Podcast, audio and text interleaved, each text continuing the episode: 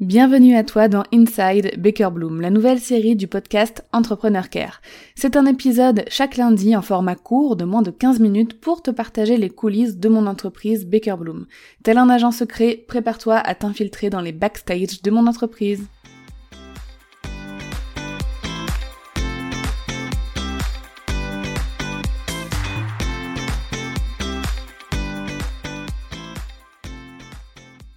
J'aime énormément parler stratégie marketing avec mes collègues entrepreneurs parce qu'il y a autant de façons de vendre que d'entreprendre.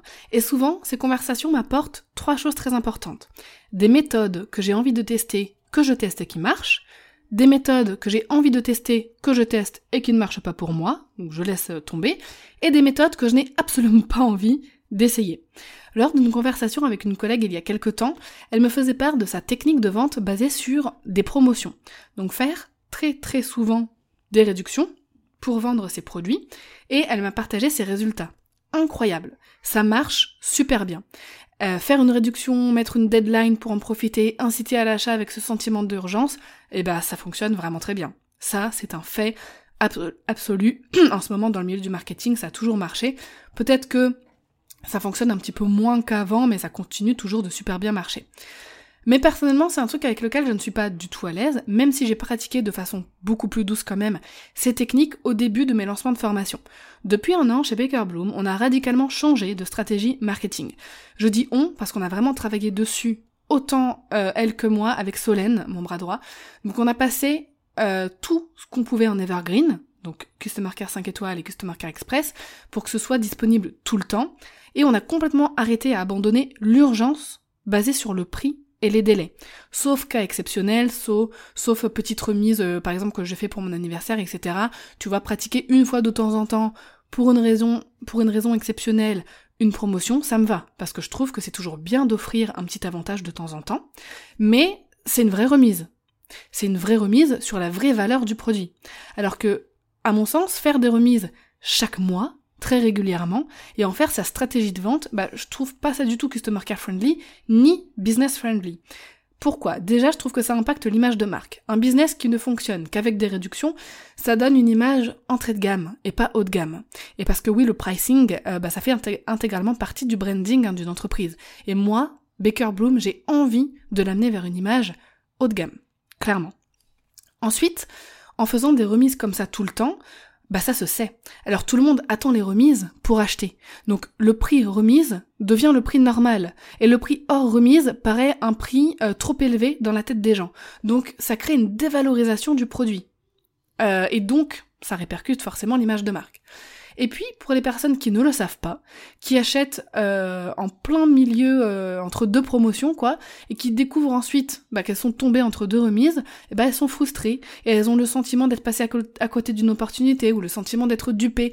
Donc, ça crée des demandes de gestes commerciaux ou de remboursement de la différence, donc du SAV à gérer. Euh, c'est pas forcément cool. Mais malgré ces inconvénients, je reste très factuel dans cet épisode, ça marche. Alors, tout dépend de notre objectif avec notre business. On peut se dire, tant que ça fait de l'argent, bah je reste comme ça et j'assume les conséquences.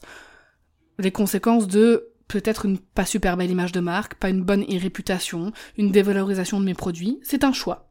Et je respecte totalement bah, le fait de faire ce choix-là, c'est pas forcément un choix facile non plus. Chacun ses objectifs, chacun ses obligations aussi dans sa vie personnelle, hein. il y a des personnes qui ont besoin de gagner plus d'argent que d'autres. Je ne juge aucune des deux pratiques dans cet épisode. Là, je parle vraiment par rapport à Baker Bloom, de pourquoi nous, on ne fait pas du tout cette stratégie, pourquoi on fait très très peu de remises. Donc en sachant aussi, hein, voilà, si on choisit cette stratégie de faire très souvent des remises, en sachant aussi que si un jour on veut se détacher de cette stratégie de remise et ne plus en faire, et eh bah ben, pareil, notre audience et clients ils vont pas forcément comprendre et la plupart ne vont pas suivre parce que bah ils ne seront plus notre cible. Parce que quand on fait beaucoup de remises, on cible aussi des personnes qui n'achètent que sur remise. Voilà. Et donc là, si on arrête les remises, on veut cibler des personnes qui n'ont pas besoin de réduction pour se décider à acheter. Donc c'est un changement de cible aussi. Il va falloir, voilà, vraiment falloir prendre conscience de ça. Donc si on a un objectif de faire de son entreprise une entreprise pérenne, qui dépasse aussi peut-être les frontières d'être connu seulement sur Instagram, qui veut se diversifier comme euh, bah voilà on vend de la formation en ligne, peut-être qu'on va faire du conseil, peut-être qu'on va faire de la vente de produits physiques ou même de logiciels, de l'investissement immobilier, bref, et ben vaut mieux avoir une image de marque solide euh, et sérieuse. Donc le fait de faire des remises de façon exceptionnelle, ça permet aussi de diffuser la vraie valeur de ces produits. On n'a pas peur de vendre au juste prix toute l'année, car c'est ça le vrai tarif. Et les gens, à un moment donné, n'attendent pas de remise pour investir. On cible des personnes qui n'ont pas besoin d'attendre une remise pour investir. Donc, ça fait aussi que notre cible est différente.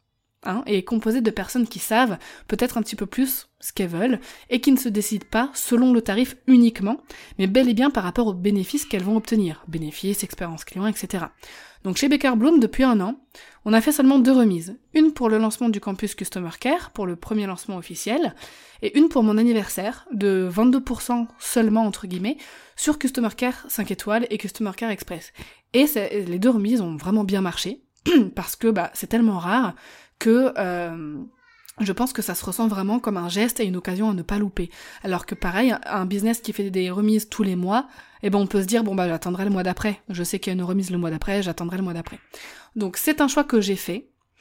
Euh, oui, je le dis sans honte. On voit moins que des business qui ont une stratégie basée sur des remises. Quand j'échange avec mes collègues qui font beaucoup de remises, avec tunnel de vente, avec euh, euh, une deadline. Tu sais, par exemple, c'est un tunnel de vente où tu télécharges un freebie. Ce freebie te met dans un tunnel de vente.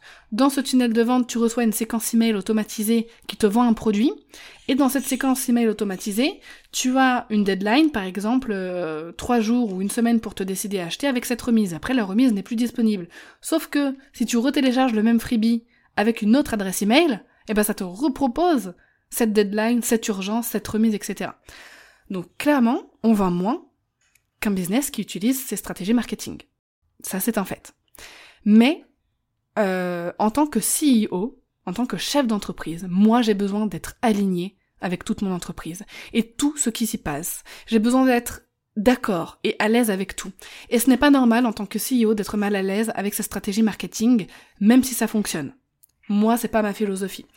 Donc, à travers ce choix marketing de ne pas fonctionner avec des remises à gogo, j'affirme mes valeurs à travers Baker Bloom en prenant les décisions qui s'imposent, comme refuser de, de pratiquer un marketing d'urgence basé uniquement sur un rabais. C'est hyper important pour moi. Ces décisions seront rentables sur le long terme. Baker Bloom, j'ai de l'ambition pour elle. Je veux l'emmener loin. Nous voulons, mon équipe et moi, l'emmener loin. Et je crois fermement que faire ces choix aujourd'hui pour notre image de marque, pour la valorisation de notre entreprise et des produits, pour cibler aussi des clients spécifiques, c'est un bon choix pour l'avenir de Baker Bloom.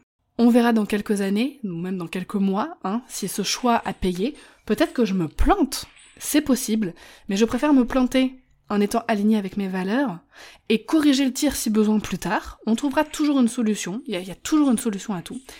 Mais je préfère me planter en étant aligné avec mes valeurs, plutôt que de pratiquer des stratégies marketing avec lesquelles je ne suis pas à l'aise et qui pour moi ne sont pas euh, bienveillantes pour mon audience, pour mes prospects, pour mes clients. J'aimerais bien échanger là-dessus avec toi, donc vraiment n'hésite pas à venir me parler de ce que tu as pensé euh, et de ce que je t'ai partagé aujourd'hui, si t'es d'accord, si t'es pas d'accord. Ce serait hyper intéressant. Merci de t'être infiltré dans les coulisses de Baker Bloom. Si tu aimes ces épisodes, mets-moi la plus belle note possible et un joli avis sur ta plateforme d'écoute. À lundi prochain pour un nouvel épisode d'Inside Baker Bloom.